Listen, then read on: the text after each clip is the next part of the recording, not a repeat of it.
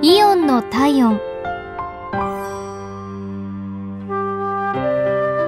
今日はイオン幕張新都心店のお客様からのお便りです。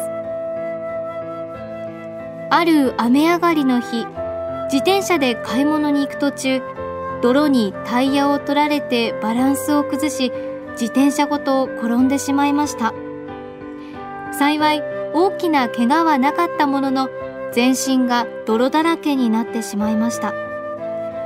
引き返そうかとも考えましたが夕飯の時間を考えお店も近い場所でしたのでそのままお店に向かうことにしました。自転車を止め泥を洗えないか近くにいた店員さんに相談したところその店員さんが警備員の方を呼んできてくださりその警備員の方が別の店員さんを呼んできてくださりトイレまで案内してくださいました。